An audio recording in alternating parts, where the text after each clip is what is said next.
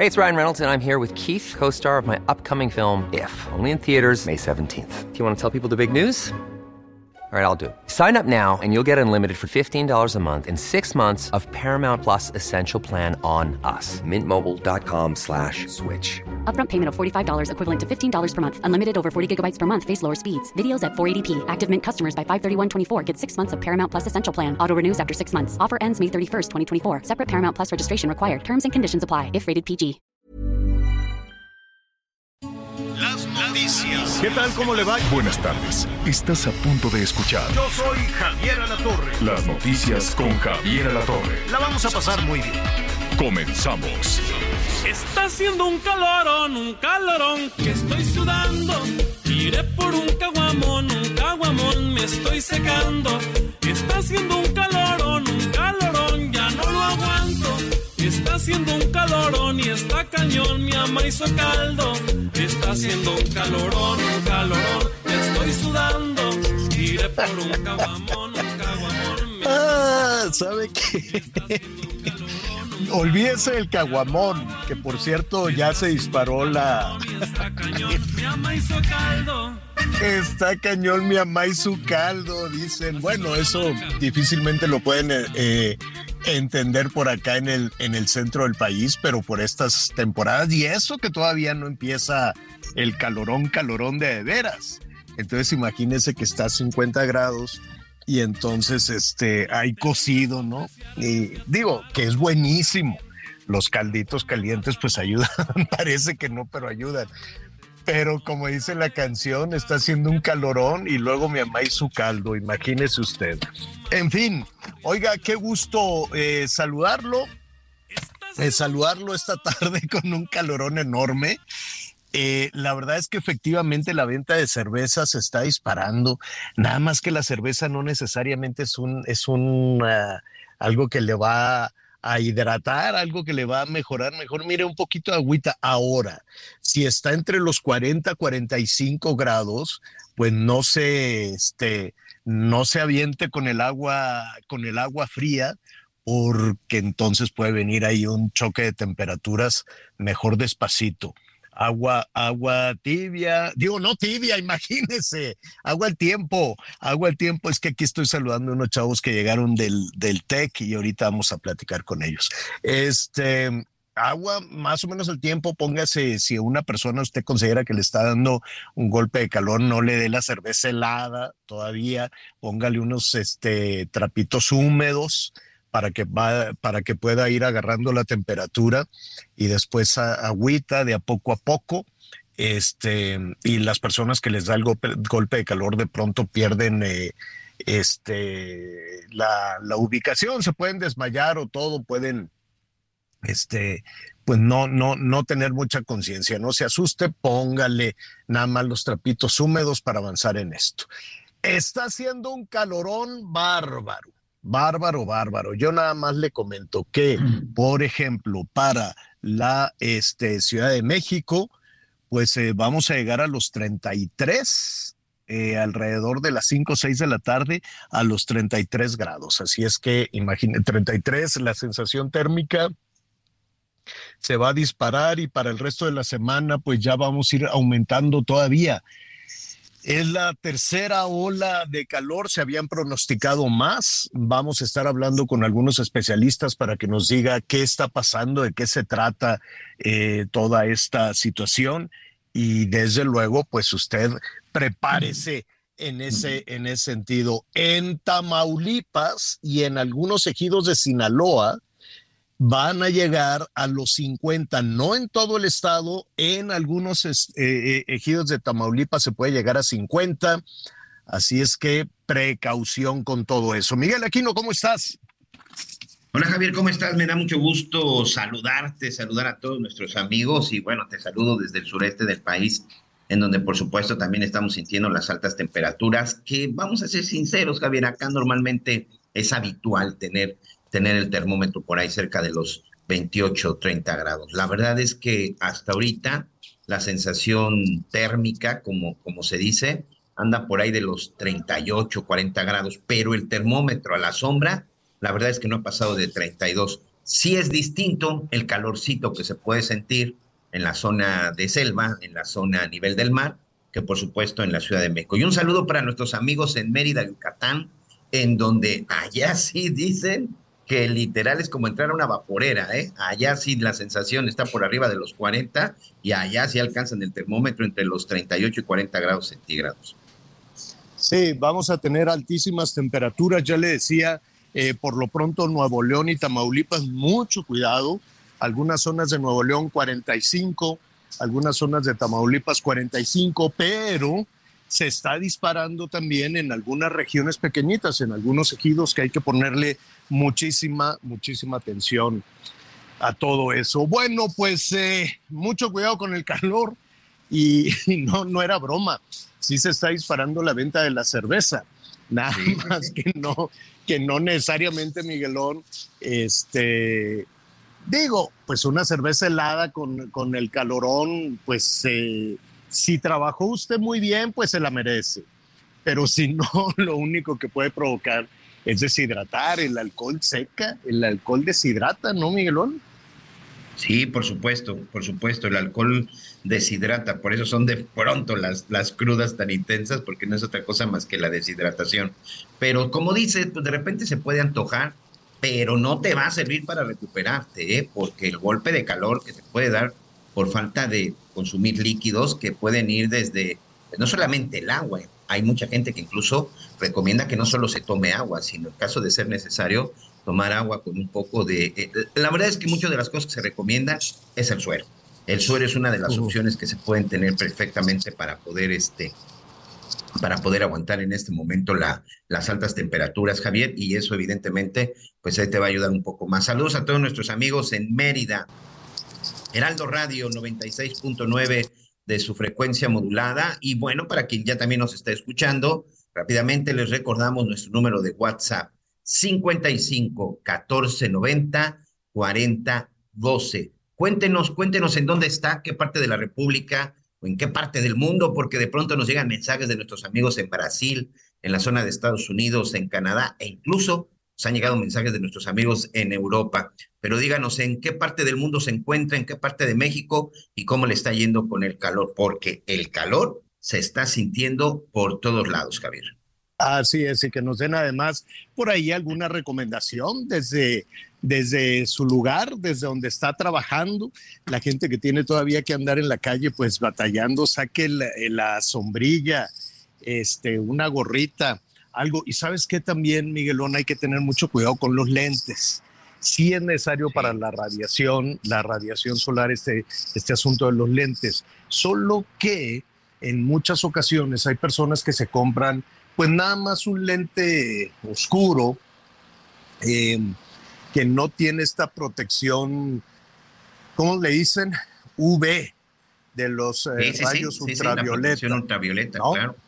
Entonces, eh, algunos oftalmólogos, algunos especialistas dicen, mucho cuidado con los eh, lentes oscuros que compran por ahí en, en, pues en el tianguis y esto y el otro, porque efectivamente tienen una, una mica, hace cuenta oscura, y lo único que haces, tú tienes que hacer un esfuerzo con esa mica oscura para tener mayor visibilidad entonces hay una modificación, hazte cuenta que abres el iris y todo esto para poder ver, ¿no? Por, por, por esta mica oscura. Y entonces resulta contraproducente porque los rayos ultravioletas se cuelan.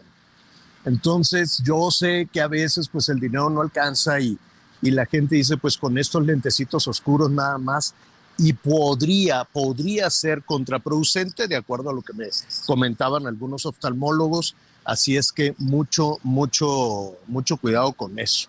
¿Sabes a quién les pasa mucho? Ayer hablábamos de algunos policías, los buenos policías, pues que tienen que estar bajo el rayo del sol y con estas temperaturas trabajando.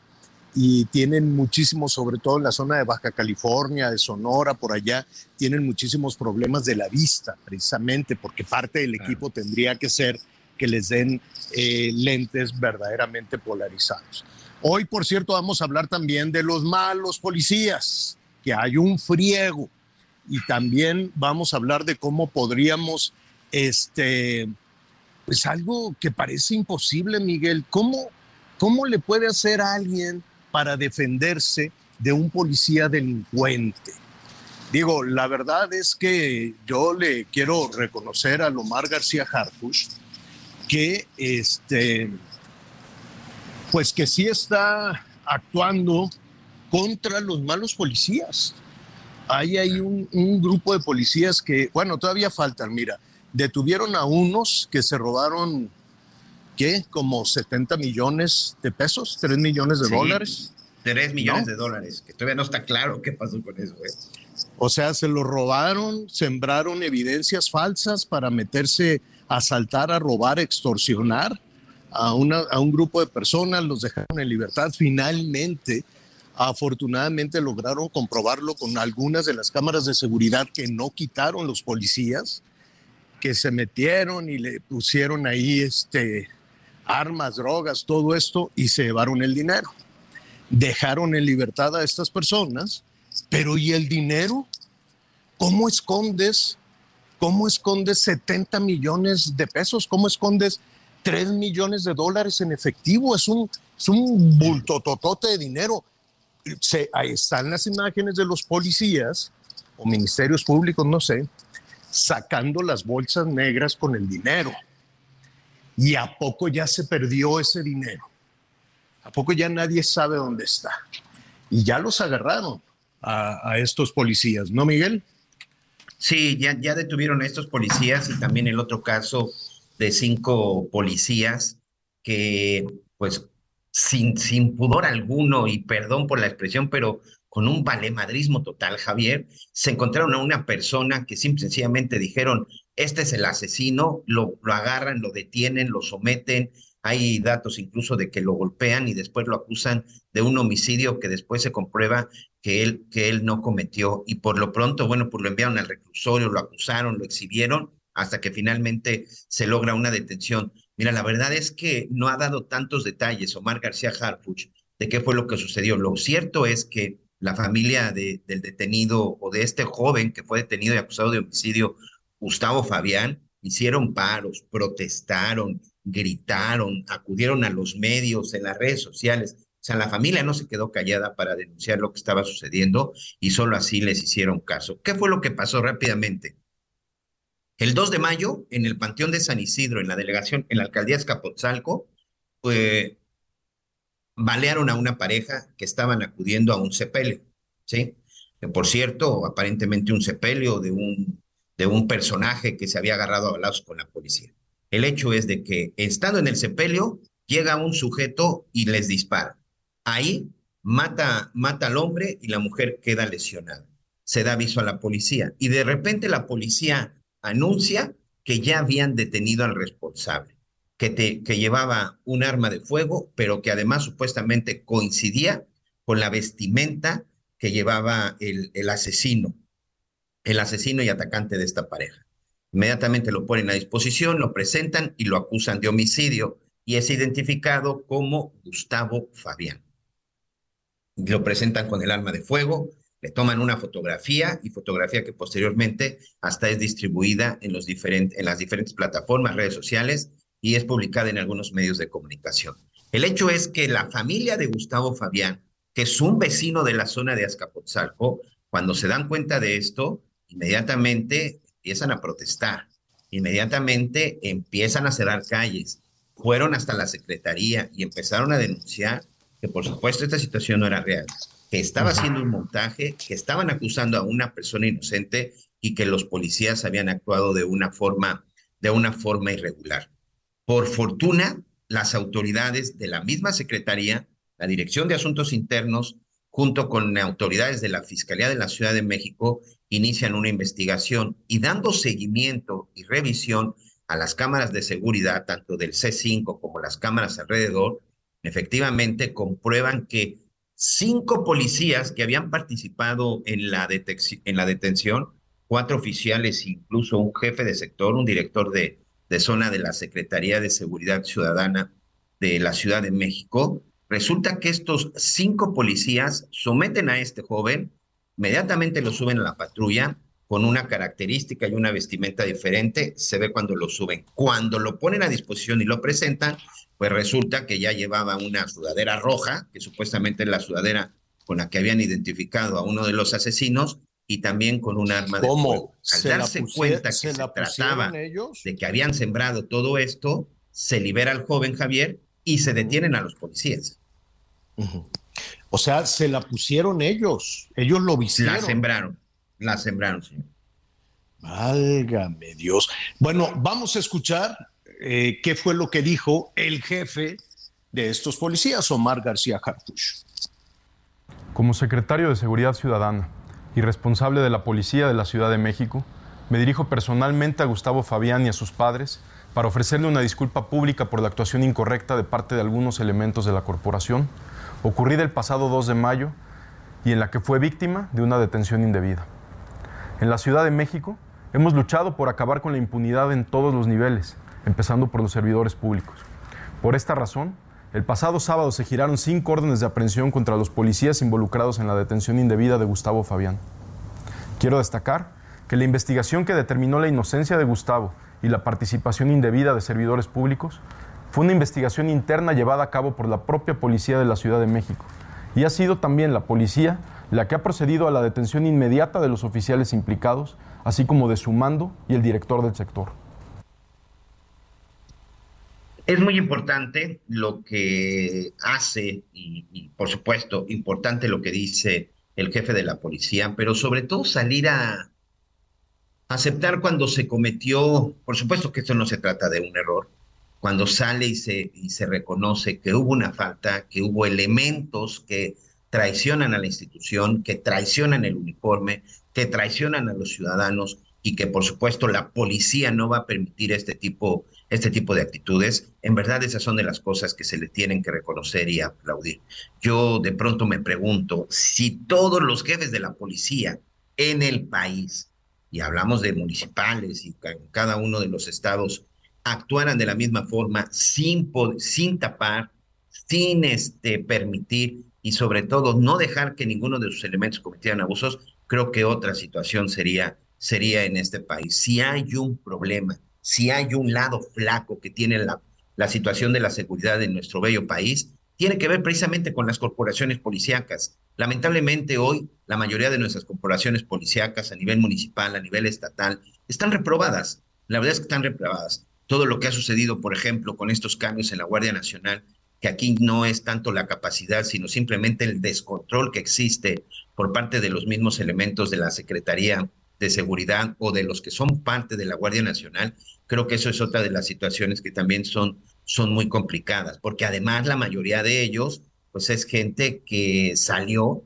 y que tiene una preparación diferente a la de seguridad, que estamos hablando, por supuesto, de las Fuerzas Armadas. Pero si uno se pone a revisar la actuación de muchos de los policías en México, se va a dar cuenta que urge, urge entrarle, urge entrarle ese tema y sobre todo urge una mayor preparación y empecemos incluso por la parte de los sueldos, por la parte del equipo, por la parte, por la parte de la capacitación.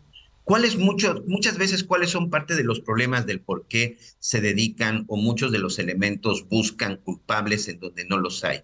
Bueno, porque lamentablemente parte de las acciones o cumplimiento de su trabajo es como, por ejemplo, si usted fuera vendedor, pues su jefe le pone una cuota de venta, ¿no? Si usted fuera un encuestador, pues su jefe le va a poner una cuota de encuestas. Bueno, en muchos casos, muchos casos en la policía les ponen unas cuotas de detención y de consignación. Hasta donde yo tengo entendido, se supone que eso se había acabado, por lo menos en la, en la, en la policía de la Ciudad de México. ¿Por qué? Porque precisamente de pronto las agencias de Ministerio Público o las cárceles se habían llenado de sujetos que pues no solamente que cometían delitos menores, sino por sujetos que incluso no habían cometido ningún tipo de delitos.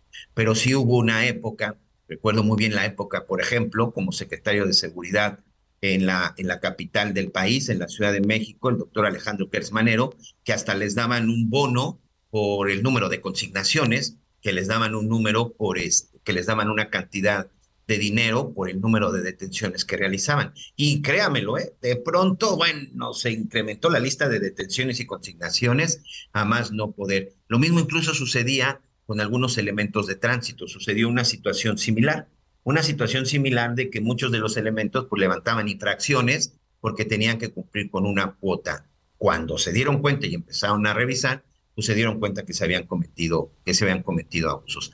¿Qué fue lo que orilló estos elementos de la Secretaría a detener a un joven y acusarlo de un asesinato que él no cometió? Bueno, pues en este momento, bueno, pues son parte, son parte de las investigaciones. Pero aquí, vamos a ser sinceros, amigos, ¿cuántos casos en este país le gusta que, que, que hubiera sucedido lo mismo? ¿En cuántos casos hoy el número de personas, del número de personas que están en la cárcel, cuántos verdaderamente fueron detenidos porque cometieron un delito? O lo más grave, cuántas de estas personas que hoy son acusadas de un delito, pues se les ha demostrado y sobre todo se tienen las pruebas necesarias para acreditar y decir que ellos son responsables. Por lo pronto, estos cinco policías de la Secretaría de Seguridad Ciudadana de la Ciudad de México, pues ya fueron consignados, ya fueron puestos a disposición de un juez y este joven que, como le decía, fue detenido, pues hoy se encuentra en libertad. Bien, bien por el jefe de la policía, Omar García Harfuch, creo que es un mensaje fuerte, es un mensaje contundente, es un mensaje importante al interior, a las filas de la policía más grande del país. ¿eh? La policía de la Ciudad de México es la corporación policíaca con el mayor número de elementos en México, sobre todo cuando estamos hablando de esta parte de las policías locales, de las policías estatales, sumada a la policía bancaria, sumada a la policía auxiliar, sumada a la policía de tránsito y por supuesto la policía preventiva, estamos hablando de más de 100 mil elementos que se encuentran cuidando la metrópoli, cuidando la capital del país. Entonces, no es fácil, no es sencillo pues dirigir la policía de la Ciudad de México. No, ya sé que no, pero ojalá, ojalá, este Miguelón no fuera necesario salir a manifestarse, salir a bloquear, a bloquear las ciudades. El asunto es este cómo puede un ciudadano defenderse de un mal policía me queda claro por los números que tiene la policía del país o las policías de la Ciudad de México, que son este, menos, que son los menos. Sin embargo, pues ¿cuál es la ventanilla? ¿Cuál es la ventanilla para ir a, a denunciar una extorsión, a denunciar un chantaje, a denunciar un robo? ¿No? Este, y mira, desafortunadamente, el año entrante y digo desafortunadamente, pero el año entrante que va a haber elecciones eh, municipales que se van a renovar como 1.500 o 1.600 municipios en este país, pues las policías municipales ya saben que se van y sus comandantes les dicen, ¿saben que En friega salgan a extorsionar, salgan a robar. Mm. Y, y, este, porque pues tienen que entregarles cuotas eso no lo han 1580 ayuntamientos, señora Fíjate, 1580 ayuntamientos. Entonces, de esos 1580 ayuntamientos, la mayoría de los comandantes, de los jefes de las policías municipales les dicen a la fregada, este, apúrense porque ya vienen las... Y cuando ven que están las corcholatas y que no, que ya, que a partir de septiembre ya este, ya el que manda va a ser este, el que quede designado, o por lo menos eso es lo que se dijo, me sorprendió que eso se dijera en, en, Palacio Nacional, así textual, dijeron que a partir de septiembre el que va a tener, el que quede de esa encuesta, el que quede de la encuesta de Morena, eh, y ahorita se lo digo así textualmente, dije, ah, entonces ya, ya se acabó el gobierno, o que dice, quien gane en septiembre tiene ya la batuta para encabezar todo. O sea, entreguenle todo el poder. Este, qué raro, ¿no? Que, que sea de esa manera como, bueno, iba yo a decir, pues que ya se, diga quién va a ser el jefe del Ejecutivo, la jefa del Ejecutivo en septiembre. Eh, y me quedo pensando que casi siempre ha sido así en nuestro país, ¿no? Lo decidía el presidente saliente y en cuanto quedaba el tapado, pues se acababa el poder presidencial y se le otorgaba todo el poder al, eh, tapado. Luego vino, vinieron estos cambios en la vida democrática, pero en esencia el juego sigue siendo más o menos el mismo. Entonces, cuando, los, cuando los policías, antes de, regresar a eso que lo vamos a tomar en el siguiente punto, cuando los policías, Miguelón, ven ese movimiento, cuando los comandantes de los policías ven, oye, esto ya se está acabando, ya mi presidenta, mi presidente municipal ya valió, ya va a haber cambio de gobernadores, de todo, dicen, pues agarra el dinero y tráemelo. Vamos a hacer una pausa y regresamos.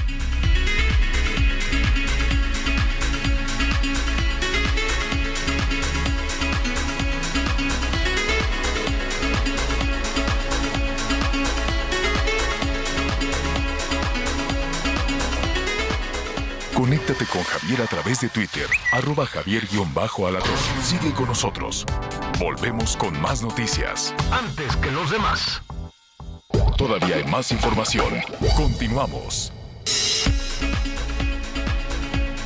Muy bien, estamos de regreso. Muchas gracias, muchas gracias. Cuando ya son las 11 de la mañana, con 30 minutos, tiempo del centro de México. Y hay momentos en los que uno tiene que empezar a analizar cómo nos vemos en un futuro y sobre todo cómo estaremos viviendo en un futuro.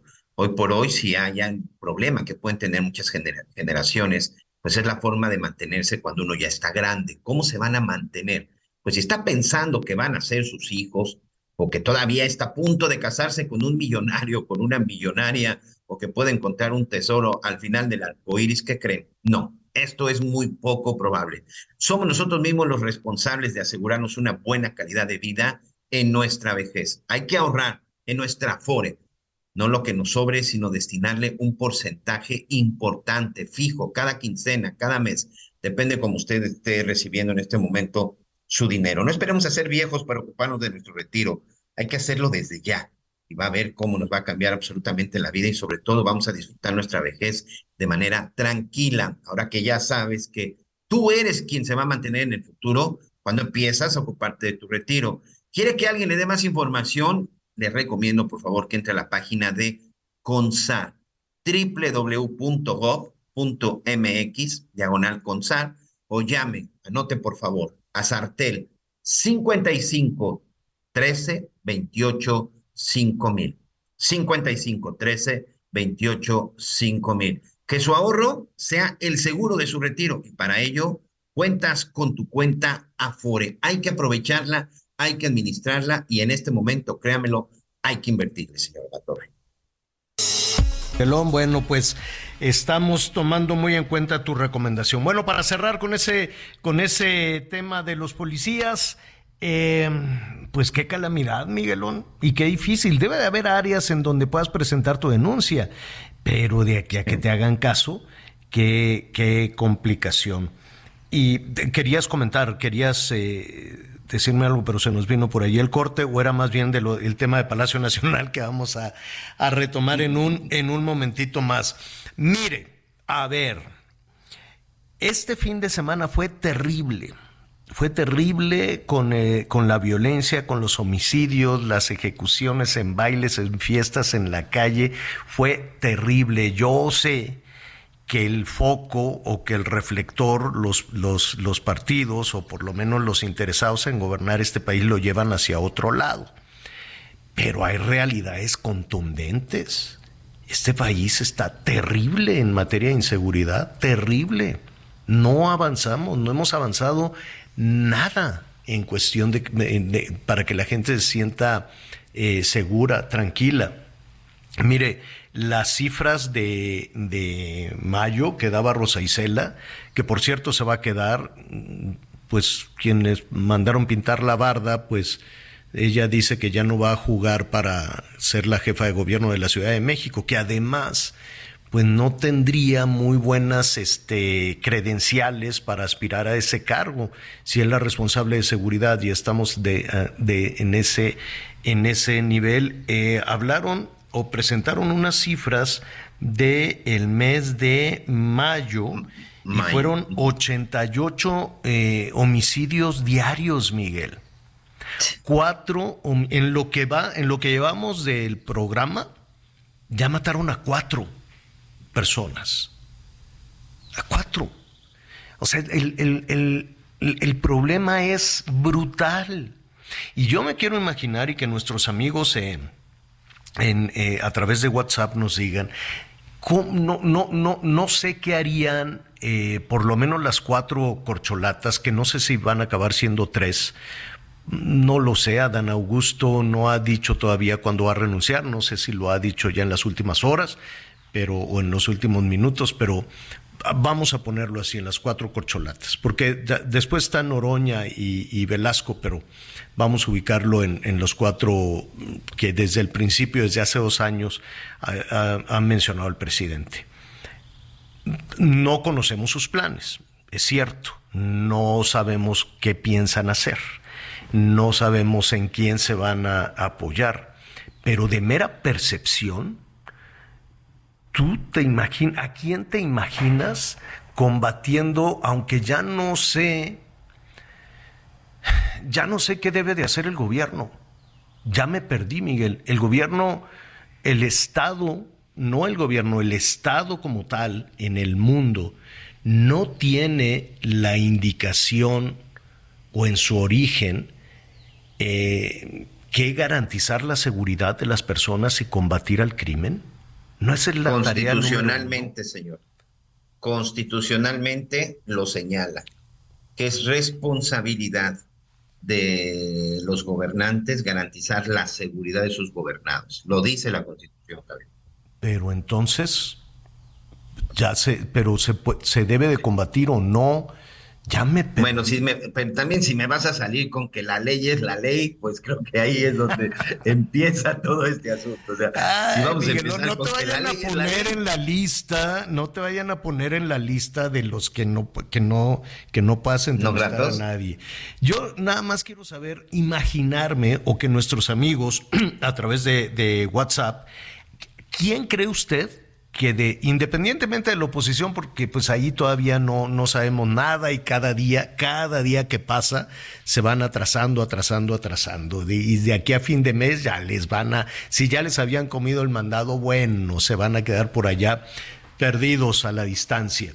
¿Quién de estos cuatro, el senador Monreal, Claudia Sheinbaum, eh, Adán Augusto o Marcelo, ¿a quién se imagina usted? Combatiendo al crimen organizado. ¿A quién se imagina usted dando un manotazo en la mesa diciendo, hasta aquí llegamos, ¿eh? Hasta aquí se acabó el asunto y voy a garantizar la seguridad de las personas, ni un feminicidio más, ni un homicidio más. La gente no debe vivir con miedo, la gente puede salir a la calle, los niños pueden ir a la escuela, la gente se puede subir al transporte público sin que lo roben, ¿quién de esos cuatro usted se imagina dando ese manotazo y decir, y vamos a meter orden en la policía? Y se acabó. Se acabó el crimen. ¿A quién? Uno de ellos ya fue jefe de la policía, ¿eh? ¿eh? ¿Qué qué? Uno de ellos, uno de esos cuatro candidatos ah, o precandidatos, ya fue jefe de la policía, Marcelo Obrador. Y mira, yo no sé, por ejemplo, si eh, lo que está sucediendo en Tijuana va a suceder o de... Vaya, me queda claro que quien, no todos los presidentes municipales, porque son muchísimos, son dos mil, ¿no? Dos mil y pico presidentes municipales. Eh, pero a nivel de gobernadores y de funcionarios de gobierno federal, pues tienen una protección enorme y muchos presidentas y presidentes municipales también. Y cuando tienen esa eh, protección enorme, pierden contacto con la realidad. Piensan que todos los ciudadanos pueden vivir así, con ese nivel de seguridad, como la alcaldesa de, de Tijuana, que de plano dijo, ¿saben qué?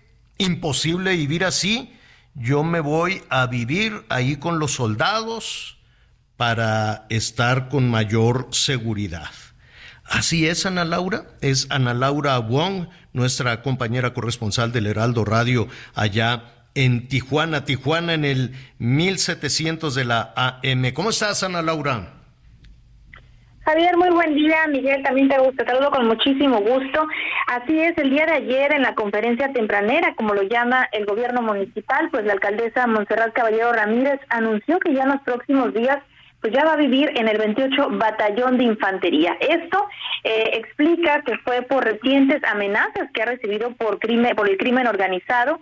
Eh, ella asegura que es por los contundentes resultados en materia de aseguramiento de armas de fuego, por la detención de generadores de violencia y que la recomendación fue por el gobierno federal a través de, la Guardia Nacional y el Ejército Mexicano, quienes le recomendaron a la alcaldesa que viva de forma temporal dentro de las instalaciones del cuartel militar. Ella eh, aclara, como ya se había comentado hace unos días, que estaba viviendo en Estados Unidos desde el atentado en contra de su escolta, pues ya eh, menciona que no, que ha estado viviendo en Tijuana, en una zona de, departamental, junto a su hijo y su esposo, pero eh, bueno, será de forma temporal que ella únicamente va a vivir en el cuartel militar, eh, su familia seguirá en la misma vivienda, y bueno, pues también no dio mucho de los detalles de estas amenazas, solamente dice que han sido constantes desde el atentado que sufrió su escolta hace unas semanas, y precisamente eh, recordó ayer también eh, cuando el ex, titular de Seguridad Pública, Julián Leizaola Pérez, también eh, estuvo de forma temporal en el cuartel militar durante su administración y que no se le hizo ningún cuestionamiento como ahora en, en, este anuncio que da la alcaldesa, pues que muchos grupos, asociaciones, empresarios, pues han estado inconformes con esta decisión que toma la alcaldesa. Y precisamente ayer cuando anuncia esto, pues se da el hallazgo de siete cuerpos sin vida en una de las zonas pues más transitadas aquí en Tijuana, pues lo que también eh, pues manifiesta preocupación y temor por los ciudadanos, porque bueno, como bien lo decía hace un principio, pues continúan las cifras altas de homicidios también aquí en Tijuana, Baja California. Oye, em, dime, dime algo, Ana Laura. Entonces ella se va, ahí le pusieron, pero qué, ¿en dónde vive? ¿En el cuartel? ¿En un departamento?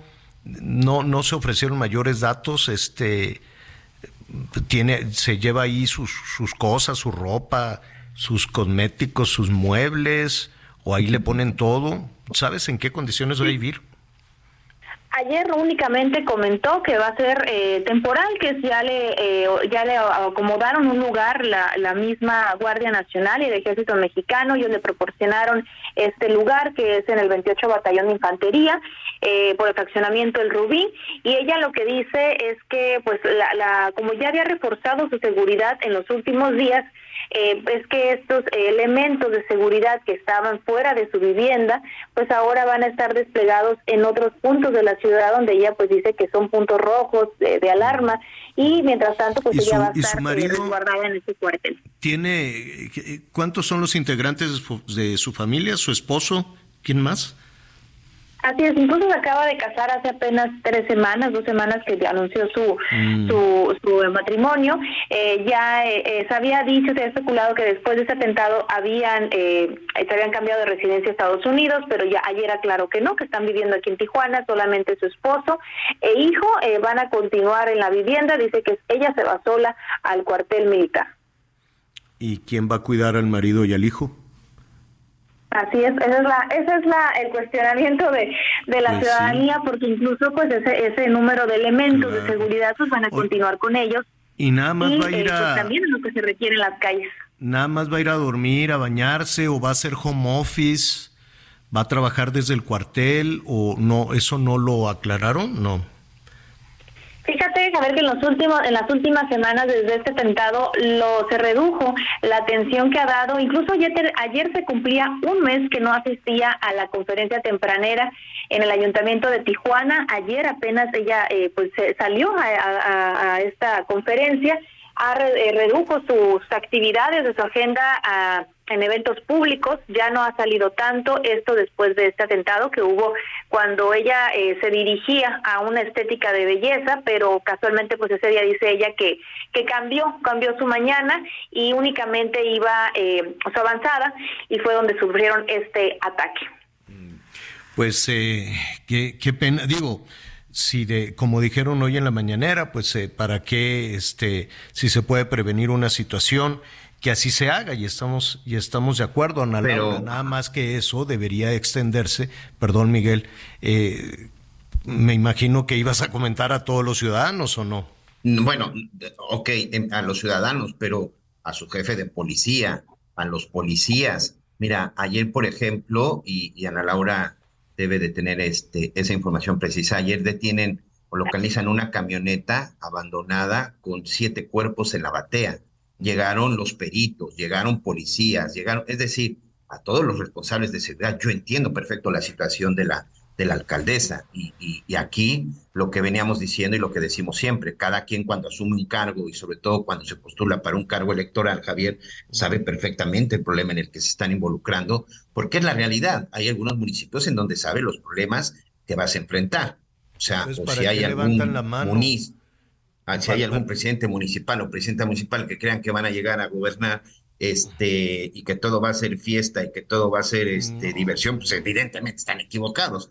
Y cuando hablas de una entidad como Tijuana, que por años, que por años ha estado marcada por la inseguridad, y de pronto, pues con este tipo, o sea, ah, mira, recuerdo, por ejemplo, el caso de Michoacán, recuerdo, por ejemplo, el caso de Guerrero, recuerdo, por ejemplo, los casos de Morelos, casos que son muy similares aquí a Tijuana, en donde también fueron amenazados alcaldes, donde también fueron amenazados presidentes municipales, en donde absolutamente nadie les hizo caso y que muchos de ellos fueron asesinados. Recordemos el caso más reciente de un presidente municipal que fue asesinado literal en sus oficinas y que también atacaron a su papá y que también atacaron a las policías y que hubo como 10 muertos porque todavía los asesinos fueron a rematar a, su familia, a su casa.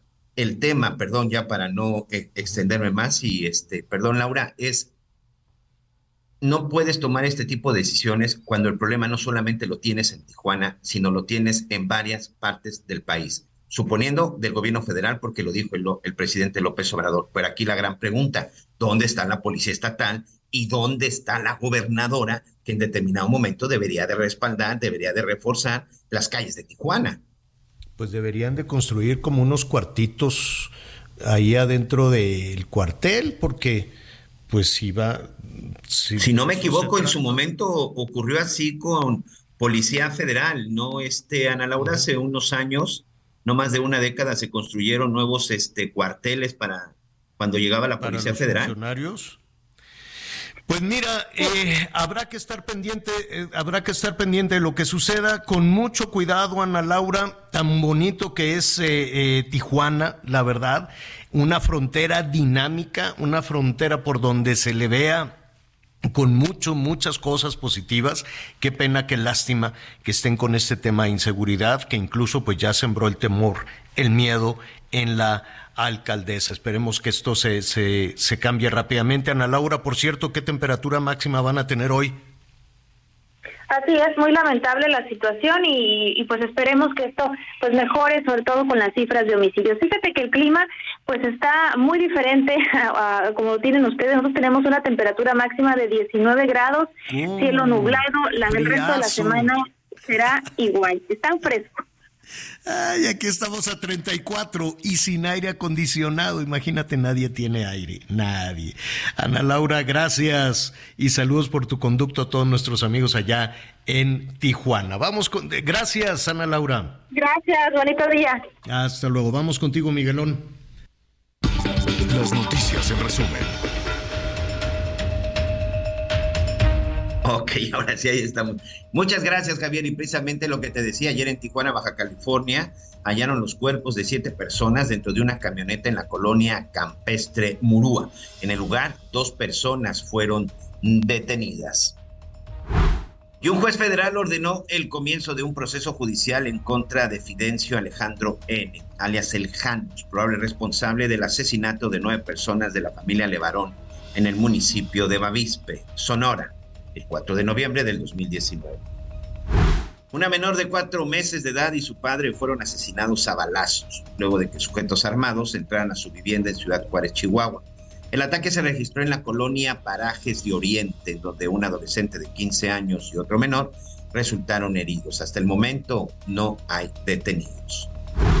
Y hoy el dólar se compra en 16 pesos con 67 centavos y se vende en 17 pesos con 70 centavos. ¿Qué dicen, qué dicen nuestros amigos en el, en el WhatsApp, Miguelón? ¿Cómo vamos? Mira, ya lo decía, ¿eh? que nos escuchan más allá de nuestras fronteras. Tengo aquí un mensaje con una foto espectacular. Saludos desde Toronto, Canadá. Aquí ya se va despejando el humo a consecuencia de los incendios forestales. Vamos mejorando con la lluvia y el viento. Hola Javier, es un gusto poder escribirte por este medio. Una pregunta sobre la noticia de la persona que se llevó a la policía y lo liberaron por un mal actuar de la policía. Este ciudadano no puede poner una demanda a la policía. Mi nombre es Javier Hernández, por supuesto, y por eso ya están detenidos. Claro, claro que sí. Y luego falta ver también qué, qué sucede. Ya ves que en muchos casos se quedan ahí pendientes también muchas situaciones que los dieron de baja, pero luego, después de que los dan de baja, ¿qué pasa? Ahí está también el otro policía, ¿te acuerdas el que mató al perrito? Desalmado ese que mató al perrito. En la que también de la Ciudad de México, ¿verdad? Eh, y, luego lo agarraron y sí, y luego, ¿qué pasó? No, que ya lo dimos de baja y, y ya, y nada más. ¿Qué más, Miguelón? Buenas tardes, yo los escucho todos los días, me gusta su noticiero, un fuerte abrazo a Anita, Miguel y a Javier desde Tantoyuca, Veracruz, la puerta de la Huasteca y Ciudad de la Cera. Tantoyuca también con mucho, mucho calor. Hola, señor Javier La Torre, empezando con las nuevas noticias. Saludos a Miguel y Anita desde Cuautitlán, Ixcali, también mucho calor. Señor La Torre, lo felicito porque es usted un gran comunicador, lo escucho todos los días. Soy de Carbono, municipio de Tampico, Alto Veracruz. Mi nombre, Isaías Guevara. Juanita Amador y Arturo Pot, desde el bello Coyoacán. Gracias por acompañar nuestras sobremesas del desayuno de todos los días. Saludos y felicitaciones a todos ustedes. Mira qué rico, todavía allá están desayunando. El problema con los policías es que no hay preparación ni física ni cultural, por eso es que abunda la corrupción. Eso es lo que deberían de copiar desde Estados Unidos. El sueldo de un policía en Estados Unidos es como de un ejecutivo de rango y aquí les pagan una miseria, por eso se corrompen y de acondicionamiento físico ni hablamos, sobrepeso y mal adiestramiento. Gracias, don Jesús Frías. En Tapachula, Chiapas, estamos a 30 grados y tal vez lleguemos a 34 grados. Recomendación, anote, señora La Torre. Tomar refresco de mango ataulfo con hielito sin azúcar. Además de que es una delicia, pues ayuda, dice don Antonio Fuentes Cáceres. Saludos para nuestro amigo Filio Villavicencio, saludos licenciado desde la ciudad de Oaxaca. Qué bonito es Oaxaca y qué rico se come en Oaxaca. Así que le mandamos un abrazo. Y también dice eh, Marco Leiva, buenos días Javier, Anita Miguel, para comentar que aquí en Oaxaca está muy abandonada la estatua de Benito Juárez y todo su alrededor.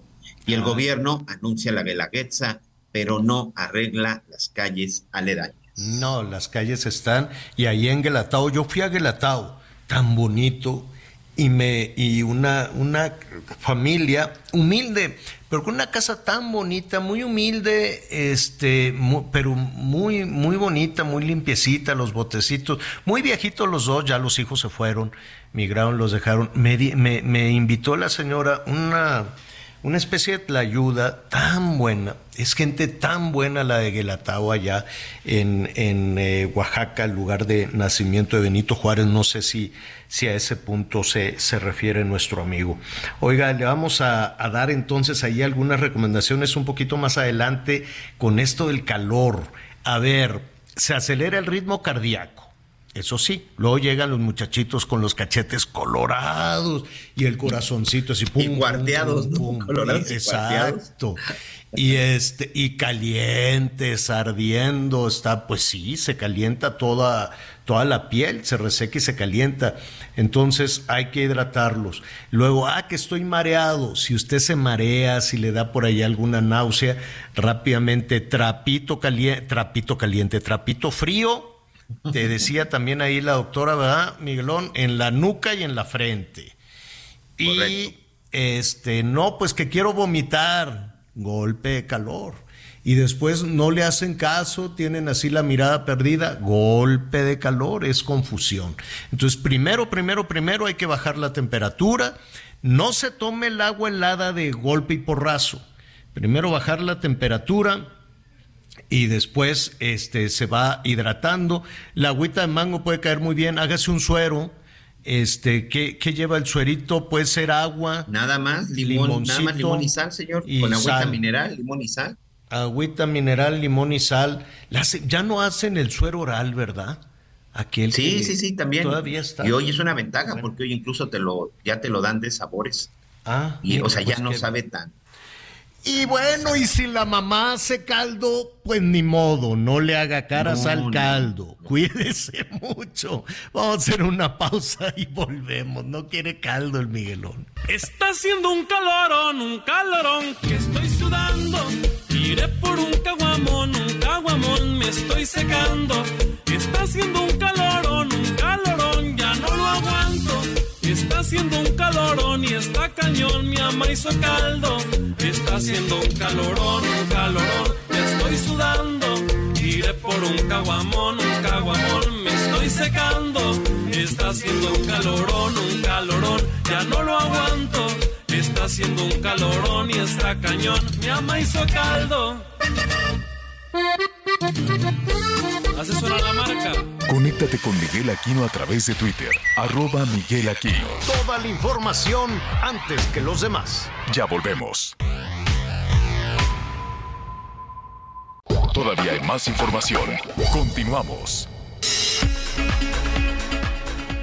Así es, continuamos con más información cuando pues, ya son las 12 del día, en punto tiempo del centro de México y vamos a ver qué es lo que sucede al interior de la República. En el municipio de Tantoyuca, al norte del estado de Veracruz, se registró un enfrentamiento entre policías y civiles armados que dejó un saldo de un elemento de fuerza civil fallecido y otros dos heridos. Los hechos ocurrieron el mediodía del lunes 12 de junio en una vivienda sobre la calle Revolución de la colonia Dante Delgado, donde los pobladores captaron videos con sus teléfonos celulares para exhibir en redes sociales cómo se escucharon las detonaciones de armas de grueso calibre. Al número de emergencia 911 se reportaron detonaciones de arma de fuego.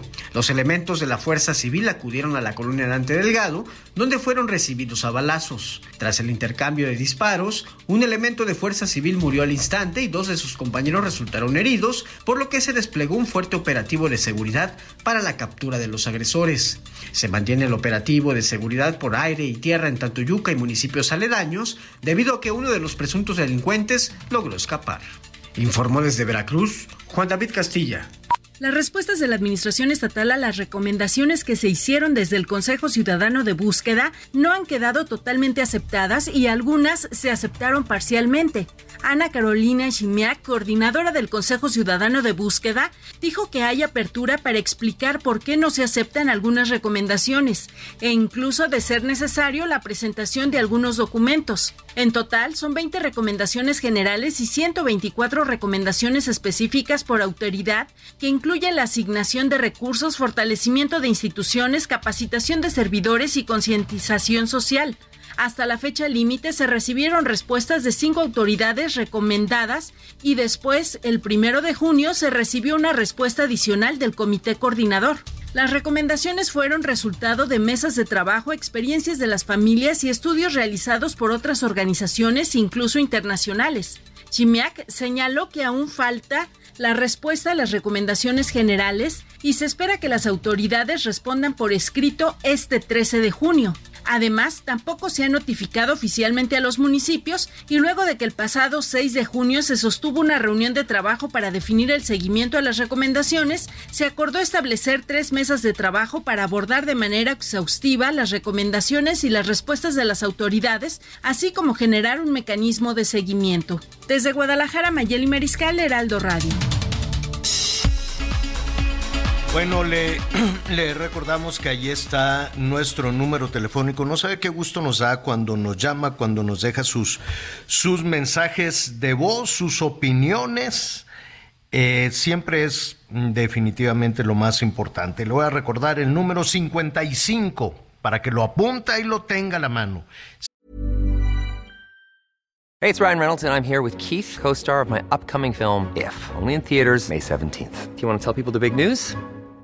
All right, I'll do it. Sign up now and you'll get unlimited for $15 a month in six months of Paramount Plus Essential Plan on us. Mintmobile.com slash switch. Upfront payment of $45 equivalent to $15 per month. Unlimited over 40 gigabytes per month. Face lower speeds. Videos at 480p. Active Mint customers by 531.24 get six months of Paramount Plus Essential Plan. Auto renews after six months. Offer ends May 31st, 2024. Separate Paramount Plus registration required. Terms and conditions apply if rated PG. 55 14 90 4012. 55 14 90 40 12. Entonces, eh, llámenos ya, algunas personas nos dicen cuál es su percepción de cuál de las cacharolas puede contra el crimen, contra el crimen organizado. Nada más eso sí, yo creo que ya no se vale eh, quien sea, si alguno de ellos se convierte en presidente o presidente de este país, pues ya no pueden seguir todavía diciendo, es que miren lo que nos entregaron y, y cómo nos dejaron y cosas, y cosas por el estilo. A ver, em, yo les pregunto a, nuestros amigos antes de ir además con nuestro siguiente invitado, Miguelón, cuando alguien va a Palacio, lo llaman así de, oye, que tienes que ir a Palacio. ¿No? Así como, hijo, ¿no? Ya te mandaron llamar del palacio. Como cuando te mandan llamar a la dirección de la escuela, ¿no? Exacto, ¿no? sí, y este, pues yo creo que van a que les den alguna instrucción, es el jefe del Ejecutivo, pero pues el jefe del Ejecutivo es el jefe de todo en este país. Es el jefe del Ejecutivo, del Legislativo, trae, anda trompicones con el Judicial, pero en fin, entonces parece, solo parece, desde luego, que es un poco a que le den instrucciones. Los políticos dicen a que le den línea, dicen, así dicen los políticos. Entonces, por ejemplo, antes de las elecciones en el Estado de México fueron todos los gobernadores de Morena. Pues como que para qué fueron, ¿no? No, y ya especulando, pues dices, pues a lo mejor tendrían que mandar operadores, apoyar, veto a saber lo que les habrán dicho. Luego los llamaron a todos ahí a cenar a un lado del palacio. Y línea, línea sota, pues les dijeron, a ver, la elección va a ser así, así, así, todos tienen que renunciar así, y va a ser una encuesta así, y el día tal se hace la encuesta, y el que y el que se raje, este, pues le, cae la grande, ¿no? O sea, nadie puede echarse para atrás ni irse a otros partidos y se aguantan. Y además va a haber premios y va a haber esto. Evidentemente, pues todas las carcharolas van a decir que sí, pero ya que sean, si efectivamente, como se dijo hoy en la mañanera, a partir del 6 de septiembre, que es nada, dos meses y piquito, le van a entregar la batuta para encargarse de todo, pues lo que se dijo hoy en la mañana fue muy revelador. Entonces ya para qué tanto brinco. Entonces ya para qué, yo creo que nos podríamos ahorrar una muy buena lana, ¿no? Se dicen ya a partir de la encuesta, el que quede, este, literal dicen, se le va a entregar la batuta para encargarse de todo. Pues al buen entendedor, ¿no? Quiero, quiero suponer que por ahí va, que por ahí va el tema. Eh, hay una pelotera ahorita ahí en Palacio con este solazo, ¿no? Ya de treinta y tantos, va, va, a subir hasta treinta y tres al rato en la tarde, como a las seis más o menos, cinco o seis de la tarde, esto hace un calor. Pero están allá afuera porque no los dejan entrar, fueron todos. Sí fueron todos los del gabinete, porque pues ya también dicen, oiga, pues es que yo quiero ser gobernador, yo quiero ser diputado, y entonces pues ya se va ahí desgranando todo el gabinete y los tienen allá afuera, el director del Seguro Social, el de la Comisión Federal, los el secretario de Turismo. Secretario de Turismo. Sí, los tienen afuera, Javier, porque eh, previo, a ver, hoy el presidente tuvo dos reuniones, me parece que de muy alto calibre Ahorita está reunido con todos los consejeros del Instituto Nacional Electoral, con todos. Están ahí, llegaron este, cada quien por su cuenta y en este momento están reunidos en Palacio Nacional. Pero después tiene una reunión con su gabinete legal y ampliado. Todos los integrantes del gabinete del presidente López Obrador están citados. ¿Para qué? Pues para ver qué sigue que sigue sobre todo a partir de las renuncias, los cambios. Hoy por la mañana se anunciaba que Alicia Bárcena será la nueva secretaria de Relaciones Exteriores. Hay que ver todavía qué va a pasar en gobernación. Como dices, Adán Augusto, en teoría, debería de estar hoy en la reunión con los con, los, con la gente del Instituto Nacional Electoral. Entonces, eh, Ricardo Monreal ya presentó su carta para separarse del cargo, por cierto y se supone que para eso es la reunión, pero como todavía no termina la reunión del, con los consejeros del Instituto Nacional Electoral, pues resulta que la gente del Estado Mayor, que ya no se llama Estado Mayor, no los dejaron entrar. Bueno, es que pues están los del INE que también dice el presidente, no les voy a dar línea. Pues se adelantó yo creo un poco la respuesta o no sé si alguien en la mañanera les dijo, oiga, los del INE vinieron para darles instrucciones de cómo llevar la elección.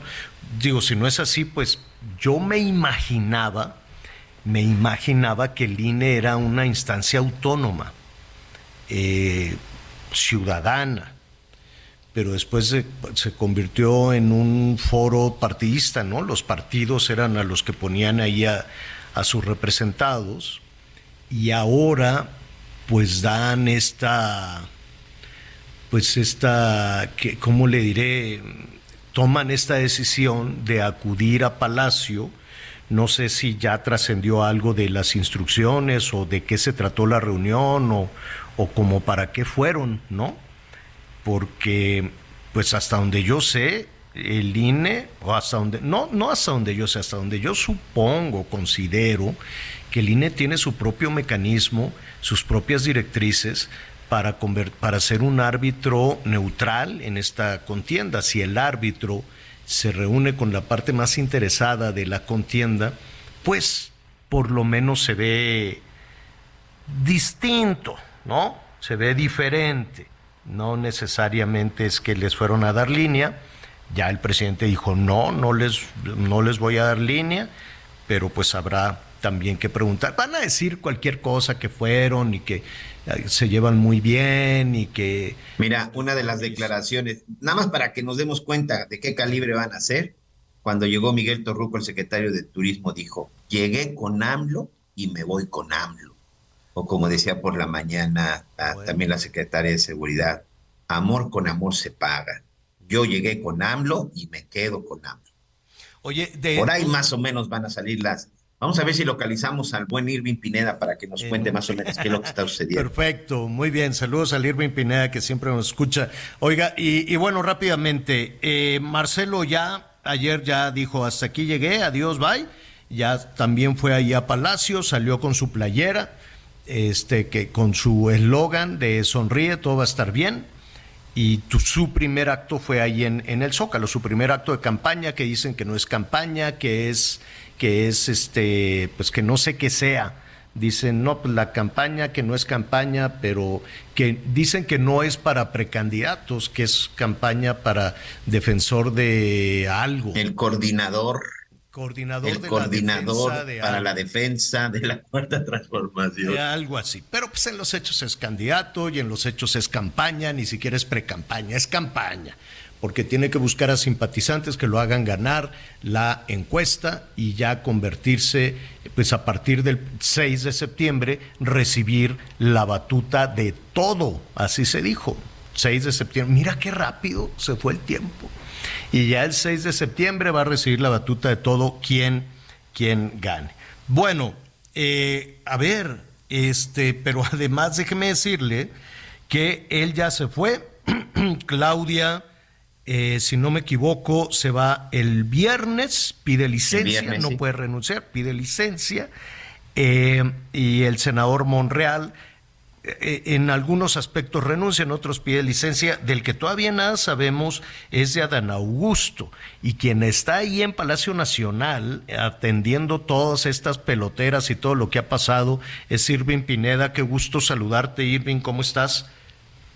Hola Javier Miguel, qué gusto escucharlos. Fíjate que Adán Augusto López, Javier Miguel, todavía sigue él en labor de titular de gobernación eh, de hecho, hace rato se reunió con los consejeros del INE en esta encerrona donde participó el presidente López Obrador. Eso fue por la mañana, es decir, más o menos hace una hora, y justo en estos momentos está ya reunido el gabinete eh, legal ya ampliado, donde también está el titular de gobernación, Adán Augusto López, y donde se perfila que ya ahí ya como tal se despida y diga que va a contender por la candidatura eh, presidencial de Morena, que mane de este partido político. No solamente es Adán Augusto López el que se va, también eh, los que van a anunciar, o tenemos entendido, van a anunciar su intención de buscar algún cargo, aunque todavía no, no será inmediato, es decir, no los vamos a ver mañana ya fuera de, del equipo presidencial, sería Zoe Robledo, quien busca eh, la candidatura a la gubernatura de Chiapas, eh, Ricardo Sheffield, que se iría a Guanajuato, ahí no sabemos si sería, eh, pues tenemos entendido que sería por la gubernatura o algún cargo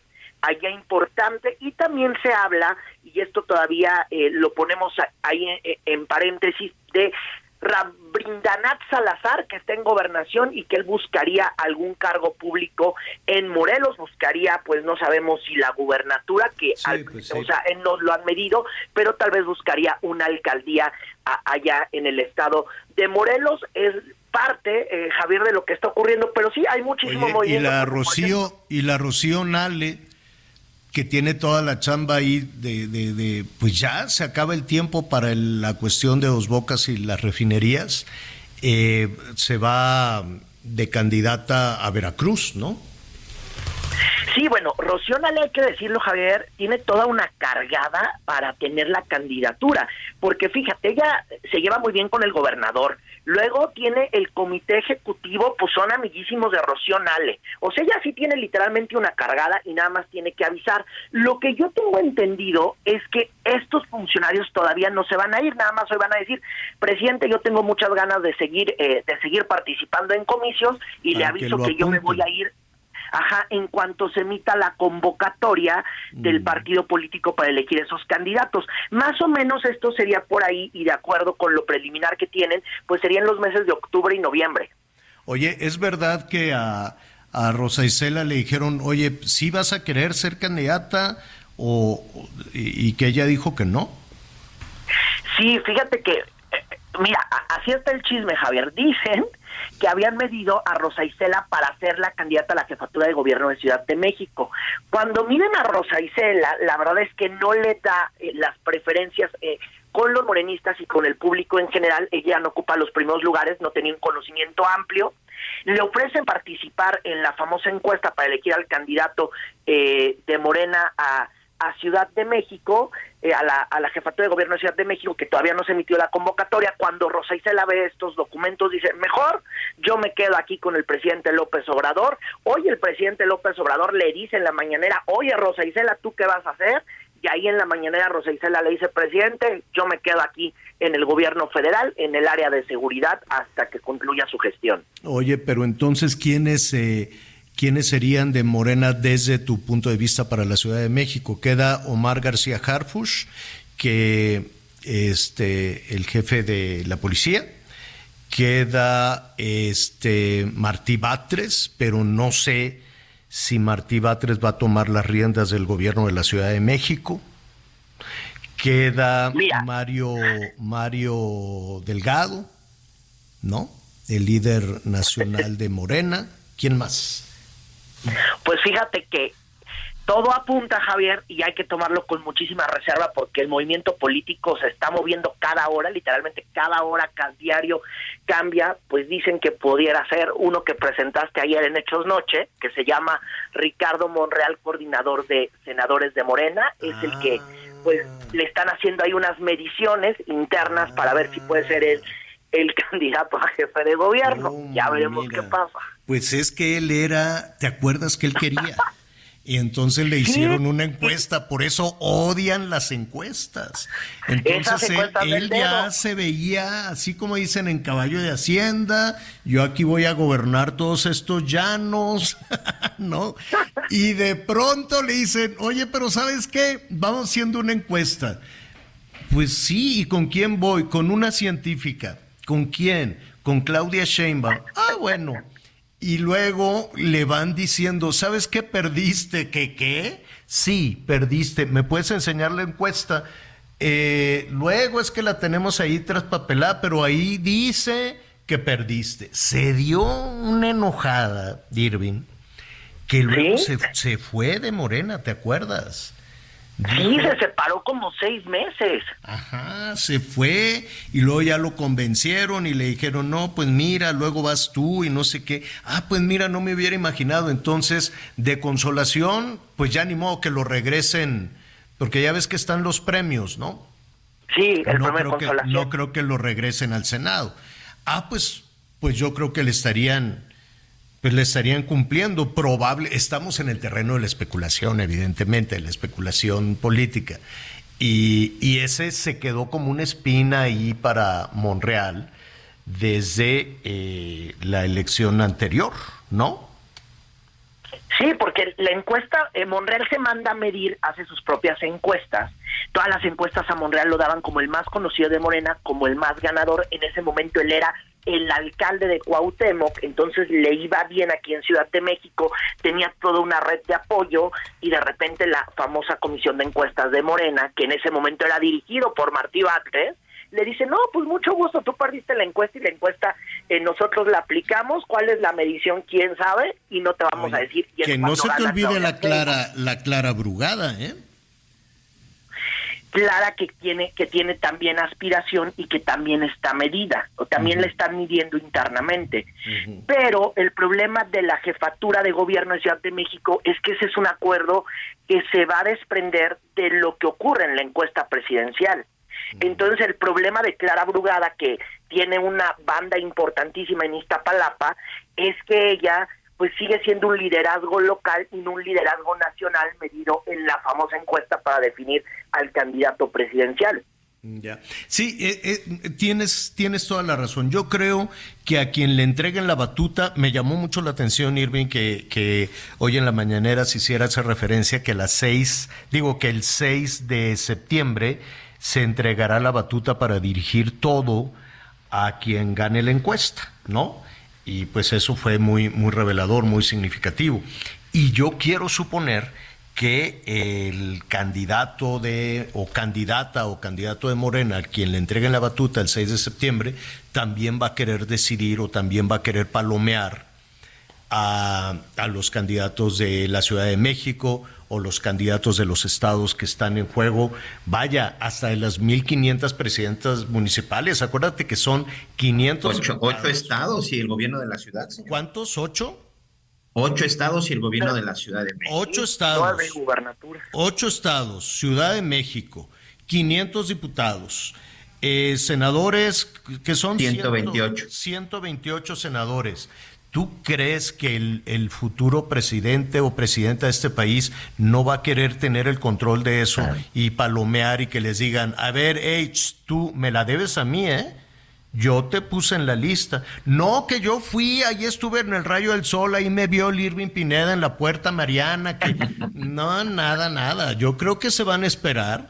Todos fueron a alzar la mano ahí al, al palacio, pero me imagino conociendo los hilos del poder en este país, que el presidente entrante, si es que gana el de Morena, quiere que se la deban a él y quiere tener el control de los ocho candidatos al gobierno y de los 500 eh, candidatos a diputados. Y, que, y, y, si se puede, palomear a los 1.500 presidentes municipales o candidatos. Sería raro, ¿no? Eh, conociendo el ejercicio del poder en México, que esas decisiones se quedaran en el presidente anterior. ¿O tú qué opinas, Sirvin Miguel? Sí, no, no va a pasar. O sea, a partir de que el 6 se tenga el candidato presidencial de Morena, va a influir muchísimo para ver cómo se reparten el poder y va a influir muchísimo en sobre todo en los candidatos al Senado que van a elegir ya diputados. Y ahí va a venir el diálogo que van a tener y los agarrones, porque conociendo cómo es este partido político, Javier, van a tener unos agarrones marca diablo con el candidato presidencial y los gobernadores, porque también está la banda de los gobernadores que quieren ser candidatos a diputados, que quieren ser candidatos a senadores, la banda del candidato presidencial que van a querer acomodar a todos y entonces a ver qué es lo que va a ocurrir en ese momento. También eh, habrá que ver eh, eh, ese candidato presidencial qué posiciones deja, ¿no? Y además, ¿quién? Oye, y también aquí hay otro tema relacionado, por ejemplo, con quienes serían líderes en el Senado de la bancada y de la Cámara. Se suponía en ese acuerdo o en esa charla que tuvieron en, el, en este restaurante en el centro, se supone que el segundo y tercer lugar serían precisamente los encargados de eso, o serían por lo menos los que estarían considerados para Pero el que gane, el que gane el 6 de septiembre o, el, eh, o en agosto que se aplique la... Va a decidir todo. va a querer llevarse todo el pastel. Claro, claro. Todo el pastel. a decir, yo voy a designar al coordinador. Eh, digo, no debería, ¿no? Porque se supone, entre comillas, que es un poder autónomo. Pero yo voy a designar cómo va a quedar estructurada eh, el sin duda, legislativo. Sin duda, Yo digo quién es el coordinador y todos me lo deben a mí. Y todos los candidatos también. Oye, pero que te acuerdas que yo fui al palacio. Pues fuiste. pero pues ya, ya, ya veremos. Bueno, pues muy bien. Y, pero nada más una cosa sí te digo, Irving, es la Ciudad de México que tampoco tienen este, ¿cómo se llama? Ya, mayoría. Todo amarrado. Ahí está Xochitl Galvez. ¿No? Xochitl Galvez que clink, clink, clink, clink, clink. Ayer los puntos le subieron. La Kenia López Rabadán. El Santiago Tabuada, que también se ha movido mucho. El Adrián Rubalcaba. ¿Quién más me falta? Chertorivsky de Movimiento Ciudadano. Sí, pero pues ahora como anda ahí peleadón con el PRI. Y la Lía Limón, ¿no? Que también, que también han levantado la mano. Entonces, pues vamos viendo qué atrasada anda la oposición verdaderamente, ya les comieron todo, todo el mandado. Oye, Irving, muchísimas no terminan, gracias. No terminan de limpiarse todavía las chiquiñas. ¿eh? Nada, nada, nada. Como dice el presidente, siguen moralmente derrotados, qué barbaridad. Este, Irving, mucha chamba, seguramente te vamos a estar escuchando hoy por la noche. Claro que sí, Javier, con muchísimo gusto y en verdad que qué gusto escucharte a ti, qué gusto también escuchar al buen Miguel Aquino. Gracias, Irving. Un abrazo. abrazo. amigo. Gracias. Qué calorón. Vámonos por una, por una agüita. No, cervecita. Sopita caliente, no, ¿eh? Sopa, no. Vamos a hacer una pausa y volvemos. El rompecabezas casi desarmaba, pero me llegaste sin aviso, sin decirme una palabra.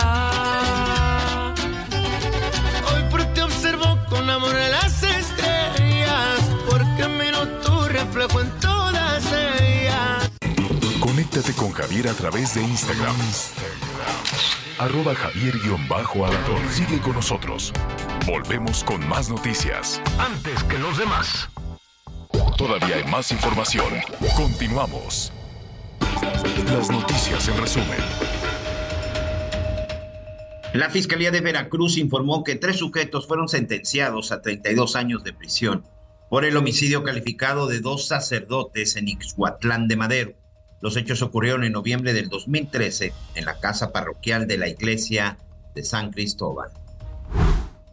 Elementos de Fuerza Civil de Nuevo León fueron agredidos a balazos por un sujeto armado en la colonia Paseo del Roble, en Ciénega de Flores. Los uniformados lograron abatir al presunto delincuente que portaba un arma larga. Los cadáveres de tres personas fueron encontrados en el municipio de Ixtlahuacán del Río Jalisco. La Fiscalía del Estado informó que los tres cuerpos se encontraban en avanzado estado de descomposición y amordazadas con cinta canela. Hasta el momento las víctimas no han sido identificadas. Un presunto delincuente fue abatido tras un asalto a una tienda de conveniencia en el fraccionamiento Real Granada del municipio de Tecámac, Estado de México. Tras cometer el crimen, se refugió en una vivienda en donde se enfrentó con elementos de la Guardia Nacional que acabaron con su vida. Toma un minuto y piensa en tu momento favorito. El nacimiento de tu primer hijo o su primer cumpleaños. Ahora piensa en las empresas y en los empleos que hay detrás. El de Ana, que trabaja en la empresa donde hacen los biberones. El de Carlos, que hace los pasteles. Empresarios y colaboradores trabajamos para que a todos nos vaya mejor. CIRT, Radio y Televisión Mexicanas. Voz de las empresas. Consejo de la Comunicación. En unos minutos más le vamos a estar platicando qué es lo que está sucediendo en Miami, Florida, con Donald Trump quien hoy tiene pues una cita ante un juzgado y hoy dicen que ya se ha entregado ante las autoridades de Miami. Pero antes tenemos también información muy importante. Oiga, cuéntame, ¿qué hizo? ¿Qué va a hacer con las utilidades que recibió este año? ¿Por qué no probar algo diferente con Citibanamex? Por supuesto, estamos hablando de invertir. En verdad, amigos, amigas, mucha atención. Si desde el inicio quieres saber cuánto va a ganar con estas inversiones, Pagaré Citibanamex es la opción para usted. Aproveche estos días, su rendimiento podría tener hasta el 13%. O si lo que le interesa es tener disponibilidad diaria de sus recursos, invierta en el fondo BLK1 más de BlackRock. La ventaja es que los plazos no son forzosos. No necesita ser un experto y puede hacerlo desde la app de Citibanamex móvil, que por cierto es muy sencilla de operar. No pierda la oportunidad de mejorar la relación con su dinero y sobre todo hacerlo crecer. Inicie hoy mismo, consulte los términos y condiciones en citibanamex.com diagonal inversiones. En verdad, hay que prevenir, hay que ahorrar para una emergencia o ya lo decíamos también para nuestra vejez. Gracias. Gracias, Miguel. Oiga, eh, Gracias por todos sus comentarios con, con, este tema de las altas temperaturas y la falta de agua. Se viene un asunto de sequía y, y, la verdad es que el gobierno anda en otra cosa. Ya seguramente ya no le van a poner atención a todos, como le dicen, la obra hídrica, ¿no? Y a todos estos proyectos. Digo, nuestra tarea, nuestra tarea como como reporteros, pues es ir a investigar qué es lo que está sucediendo con todo este tipo de cosas. Por lo pronto, independientemente de las obras grandes, de las presas, y eso lo saben muy bien nuestros amigos que nos sintonizan en Jalisco, en Guanajuato, cómo han batallado con ese tema del, del zapotillo, esta presa, o, o allá en Nuevo León, a ver, o de nueva cuenta la historia del cuchillo, de nueva cuenta la historia del acueducto, ese proyecto para llevar agua de Veracruz, del norte de Veracruz a, ¿cómo se llama?, a Nuevo León, y las tres presas enormes y los distritos de, Sinaloa y los distritos de riego de Sonora. Y mientras andan en, en esos temas, pues hay gente que, está, que sigue batallando con los permisos, burocracia, solo permisos para, pues, ¿qué, qué quiere? Eh, todas las cuestiones de aguas superficiales, el acceso a aguas superficiales, aguas subterráneas, eh, las descargas incluso de aguas residuales, es una calamidad, es un, es un trastorno. Y entonces resulta que la Conagua eh, dice, ah, es que me hackearon hay muchos casos, por ejemplo, la Conagua es responsable también en buena medida de lo que se está haciendo con las obras que se dejaron ahí tiradas del anterior aeropuerto. ¿Te acuerdas que había un aeropuerto, Miguel, el de Texcoco, que se canceló?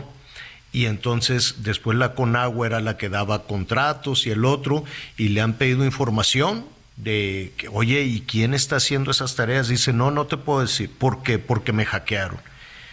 ¿Cómo? Y ya lleva dos meses hackeada, pero no nada más dice que la hackearon para no y que por eso no puede, no creo que, que sea un pretexto para no dar información. Habrá que ver quién la hackeó, cómo la hackearon y se le están chantajeando, los están extorsionando o por qué no puede operar, pero mientras no opera, pues hay gente que los van a sancionar, gente que se queda con trámites. Hay trámites muy complejos que tiene que hacer la, la Conagua y ya lleva dos meses. Dice que está hackeada. Lo que no sé es cómo, por, cómo se puede dar los pronósticos y otra serie de cosas. Eh, no es la primera dependencia, en caso de que así sea, de que efectivamente esté hackeada. En su momento hackearon a Pemex, ¿te acuerdas, Miguel? Y han hackeado también a, a muchos. A la Sedena. A la misma. Ah, bueno y la cantidad de información que ha salido de, de, la, de la Sedena. Entonces, eh, mire, pues vamos a preguntar, nos están diciendo, ¿qué podemos hacer? No hay quien nos atienda. Eh, creo que van a, eh, dieron, mira, para evitar sanciones legales, dice la Conagua, se amplió hasta el próximo 23 de junio, que es nada, la fecha para responder escritos jurídicos y demandas, pero no sé si para evitar sanciones legales para ellos o para los ciudadanos, que no es su culpa, no es culpa de la gente que no puedan hacer pues los títulos, los permisos, las modificaciones, todo lo que tiene que ver con el abastecimiento de agua en, en subterráneas eh, residuales. Eh, no saben, Miguel, tienen que ver eh, tú quieres ser un pozo o seguir eh, con la explotación de, del pozo de agua o uno nuevo, y es una burocracia impresionante. Y ahí están secos, secos los distritos de riego, no se ve que estén. ¿Quién, quién será? Está muy desaparecido el secretario de Agricultura también, ¿no? Yo no, no, no, nunca lo, no me acuerdo haberlo visto en la mañanera o, y ya se acabó. Ya se quedó por ahí. Bueno, eh, lo vamos a, con muchísimo gusto lo vamos a revisar. Eh, y estos hackeos, pues también, si efectivamente están hackeados por un chantaje, porque ¿cómo es posible que lleven una instancia tan importante como la Conagua dos meses este, bloqueados, Miguel? Dos meses. Entonces, eh, yo creo que es un asunto del que además pues han estado como muy, muy calladitos en ese sentido, ¿no? Oiga. Y sobre todo de pronto con los trámites tan burocráticos. Por si tenías la duda, Víctor Manuel Villalobos Arámbula es el secretario de Agricultura y Desarrollo Rural del gobierno. Que sí, mira, sí va, se reúne, sube, baja y demás, pero no, no está en el interés de la Ciudad de México. O sea, el campo está lejísimo. Oye, como si la agricultura y el campo no fueran importantes en este país. pero están muy lejos del de, Zócalo, ¿no? Este, política y, geográfica y geográficamente no se entiende la, la urgencia del campo, lo que batallan con el campo y ahora que se viene una sequía y, y, y esto va a ser, imagínate, se va a cruzar con un momento en el que el balón se quede en el aire, porque nadie va a querer asumir una responsabilidad para ayudar a todas estas personas, porque todos van a estar muy entretenidos organizando comparsas y pancartas y cosas por el estilo. Ah, eso sí, los van a ir a visitar. Todos los van a ir a visitar y les van a decir, yo les voy a traer agua, yo voy a echar a andar toda esta situación, van a tener una presa, dos presas, ¿no? De las en México, Miguel, hay tres mil presas. Correcto. Tres mil. Ninguna sirve, pero hay tres mil. y, que, y en lugar de estar prometiendo presas, lo que tienes que hacer es modernizar el campo, llevar tecnología, mejorar las formas de uso del agua. Se nos va en agua rodada se nos va en la agricultura porque no la hemos modernizado, se nos va el 70% del agua a este país, se seca. A ver, abres así para que se vaya por el surco el agua, avanza unos metros y se seca. Entonces, ¿qué tenemos que hacer en lugar de estar construyendo, creo yo, además de todas esas obras de infraestructura, además de las presas, que tenemos dos mil, tendríamos de la mano que ayudarle a los productores del campo y decirles, esta es la tecnología que puede funcionar entre todos, buscar cuál es la mejor. La tecnología ha avanzado enormemente y la tenemos aquí al lado, la tenemos en Arizona, en Texas, en California. Bueno, pues vemos cómo le están haciendo allá y repetimos ese esquema. ¿Qué tiene de malo? ¿Por qué queremos tomar las decisiones desde un escritorio en la Ciudad de México, tan lejos del campo, tan lejos de todos estos distritos de riego, tan lejos de todas estas zonas que están produciendo, tan lejos de los productores de sorgo de Tamaulipas, los productores de maíz, los productores de trigo, los productores de cebada, lo que usted quiera. ¿No? Entonces, ah, no, lo vamos a hacer desde un escritorio, que porque tal partido y mi compadre y que tiene que ganar y que la coordinación de quién sabe qué tanta cosa y que el mundo ruede. La Ciudad de México está tomando decisiones y está en otro en otro discurso, en otro tema. Oiga, este pues nada que el presidente Trump tiene que ex presidente Trump, Donald Trump, le están poniendo Miguel las peras a 40 Ahora sí, le dijeron, oye, tienes 33 este, cargos criminales, así le dicen. 37 para ser exactos, ahorita en la corte de Miami, Javier. ¿Qué está pasando ahí? Pues mira, el día de hoy tenía él una cita ante un juzgado federal en la zona de Miami, en el estado de Florida, estado, como bien sabemos, él vive llegó ya precisamente a la Corte de Miami. Haz de cuenta que hay un mes, un mitin político, hay una cantidad impresionante de sus simpatizantes. Se llevó a cabo todo un operativo y como el traslado fue por tierra desde su casa, pues todo un problema en la zona de Miami. El hecho es que cuando llegó, literal, se entregó y en este momento el estatus del expresidente Donald Trump es bajo arresto y puesto a disposición ante un juez de una corte federal de Miami, acusado de 37 cargos, 37 cargos por posesión de archivos secretos de la Casa Blanca que el señor Trump, cuando dejó de ser presidente de los Estados Unidos, tenía en su poder, los agarró de la oficina, de la oficina oval de la Casa Blanca y se los llevó a su casa. Documentos que por supuesto pues son propiedad de la nación, propiedad del, gobierno de los Estados Unidos y el señor Donald Trump, pues como los tenía en su escritorio, dijo, estos me los llevo a mi casa. 67 documentos confidenciales, 92 documentos secretos, 25 documentos considerados ultra secretos y todo esto iba en 15 cajas que se llevó Donald Trump de la Casa Blanca el día que dejó de ser presidente. A ver, Miguel, nada más una, una cosa, porque en la, en la percepción de lo que nos estás este, diciendo, pues nos podemos imaginar muchas cosas. Cuando decimos en México o en Estados Unidos que arrestaron a una persona, pues uno se imagina que llegan unos agentes, que llegan unos policías y que le leen sus derechos y le, y le, ponen unas esposas y se lo llevan. ¿Así fue? ¿O fue y se entregó, sí, porque él entró a la corte? Si él está arrestado, él está arrestado, él por ejemplo, si ahorita quisiera salir, no lo puede hacer, Javier, él se va a quedar arrestado, está puesto a disposición de un juez. Yo creo que lo de las esposas se lo ahorraron porque él se entregó, es decir, él voluntariamente llega, se entrega y, es en el momento en el que se cumplimenta esta orden de arresto.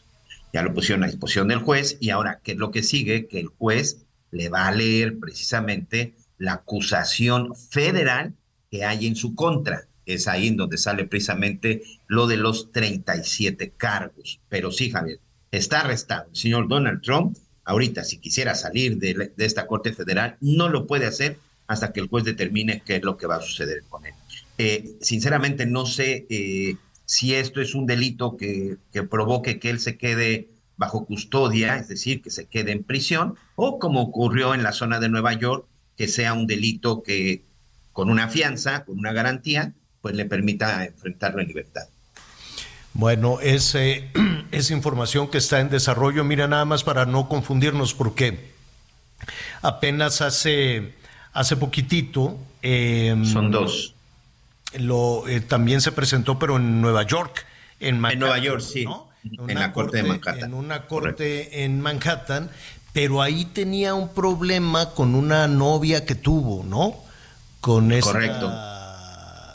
Que hace películas para adultos la muchacha. Bueno, ya, ya está grande, pero que en su momento este, le dijo: ¿Sabes qué? Como quiero ser presidente, te voy a dar este dinero y, guardas silencio. Pero entonces la muchacha al tiempo no guardó silencio.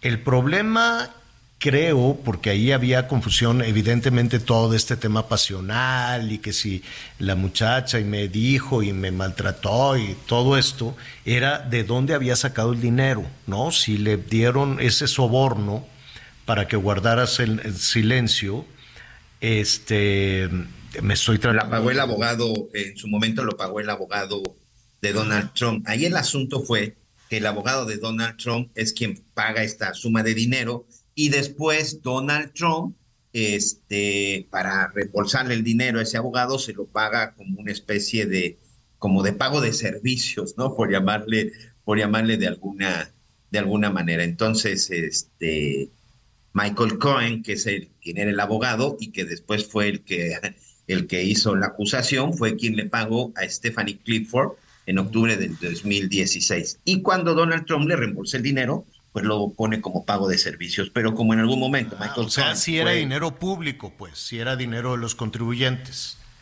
Este, es que esa es parte de la investigación. no?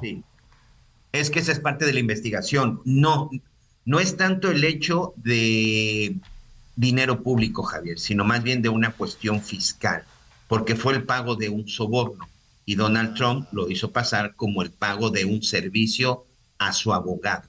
Es más una cuestión fiscal que haber tomado dinero del erario público. ¿Y cómo le pues cómo le ponía este pago de de servicios de servicios profesionales, eh, recuerdo que decía el documento, porque él a quien se lo paga a su si no le ponía así, si no le ponía así, ¿cómo lo declaraba? pago de, un servicio que me hizo el Stormy Daniels o cómo, digo, no sé. Bueno, pero finalmente fue más llamarada, fue más el escándalo sexual y, y todo este tipo de cosas. Aquí sí ya hay una enfrentación. Eh, esto sí me parece más delicado. la acusación de Miami. no te puedes llevar la seguridad nacional. Hágase de cuenta que aquí pues, ya está por, por, concluir toda, toda esta administración y que eh, toda la, el espionaje, todo lo de, ¿cómo se llama este aparato que utilizan, que dicen que no espían, pero sí espían? El, el Pegasus y el, eh, el, Rafael se llama el otro, y que todo, toda esta información de, de, espionaje, más todos los temas de seguridad nacional que tienen que ver con muchísimos factores en este país, que se los llevara el general secretario a su casa o que se los llevara el presidente, que dice, no, pues yo me lo voy a llevar allá a mi finca en Tabasco, me mándenme todas estas cajas con, con información. Pues no, no, yo más, digo, evidentemente eh, el presidente Trump, uno no quiero suponer que con toda esa información la quería utilizar eh, para regresar al poder. Digo, especulando, podría ser eso. Pero independientemente de para qué la quería utilizar o no, pues se la llevó y ahí la tenía a un lado del excusado, una serie de cajas en, en, en, un baño y en un, Tiene una casota en Florida enorme. Pero eran tantos los documentos que ahí los metió también en el baño y ahí los encontraron. Fueron los del FBI y se llevaron también los documentos. En fin, es una situación que está en desarrollo. Veremos. Fíjate, la información que, que está surgiendo ahorita de, desde Estados Unidos dice que, en efecto, después de que se le arrestó, se le tomaron sus datos para la ficha sinaléptica. ¿Qué significa? Que le tomaron foto de frente, de perfil y huellas dactilares. O sea, la foto es yo no recuerdo a un presidente de los Estados Unidos con esta con, con, con estas huellas y foto. ¿Es esta foto que de frente y de perfil con un número? Correcto, sí, señor, la ficha sinaléptica. Bueno, la del número no, porque no lo ingresaron a ningún penal. Ah. Este, yo creo que esa sí no. Yo creo que solamente la ficha de la foto de frente y de, y de, y de, y de perfiles, nada más para, para el expediente. La ficha, cuando ya te la toman con número, es porque tú ya tienes un número, en este caso, un número de reo, y ya te asignan a un penal. yo creo que esa no.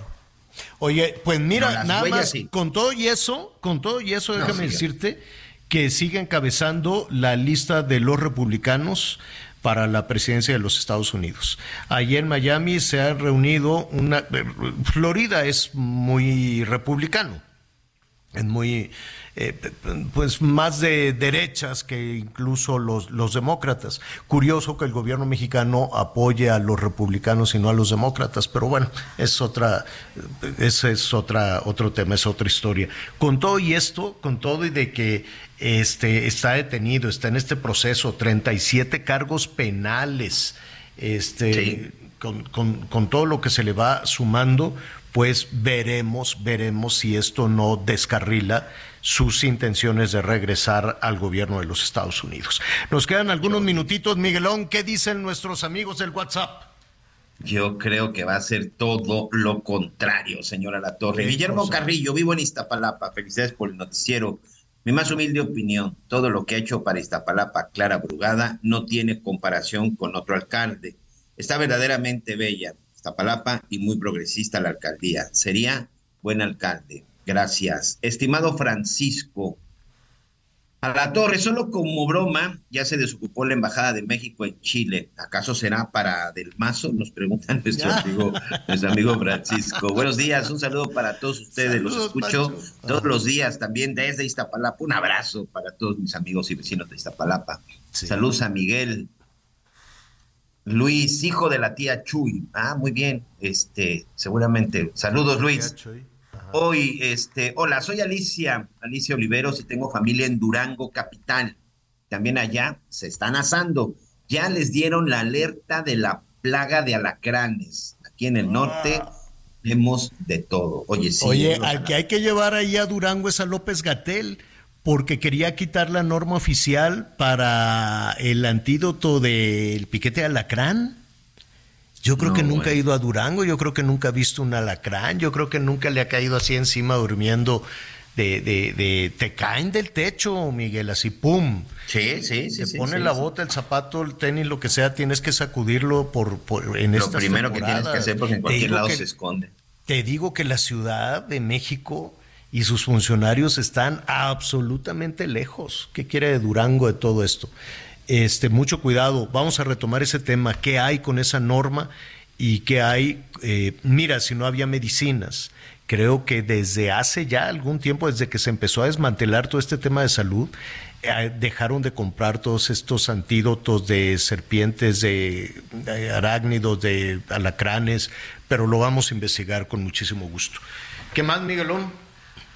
Muchas gracias también nuestros amigos en la zona de Guadalajara, en el estado de Jalisco. Gracias. Aquí nos tenemos un mensaje de Alicia con respecto por quién votaría. La verdad, no hay por quién. Y la señora no pudo con el problema del metro. Imagino que se refiere a Claudia Sheinbaum. La pregunta es si podrá con la República. No soy feminista, ya soy abuela de ocho nietos. Muchas felicidades, doña Alicia, y me siento muy orgullosa de ser mujer. Buen día, Norma González de Monterrey, Nuevo León. Saludos y un fuerte abrazo al señor Javier Latorre, Anita, Miguel, gracias. Estamos a 34 grados, pero se sienten de 40. Los escucho todos los días. aquí también. Gracias. Aquí también. Oiga, pues muchísimas gracias. Ya estamos concluyendo. ¿Qué crees, Miguelón? Habló mi mamá y dijo, yo también me tuve que poner los trapitos mojados porque me estaban dando así las náuseas, ya me tomé el suerito, pero sí me voy a tomar una cerveza a la hora de la comida. Bueno, pues donde manda, ¿no? Donde manda ah, capitán, no, gobierna marino. no gobierna Pero nada más una pues, cervecita. y por su sopita caliente. No, sopita caliente no, de codito mejor. Este, pescadito así. Miguelón, gracias. Gracias, señor. Buenas tardes. Saludos. Gracias, Anita Lomelí también. Yo soy Javier Alatorre. Lo espero a las diez y media en Hechos Azteca 1. Siga con nosotros. Gracias por acompañarnos en Las Noticias con Javier La Torre.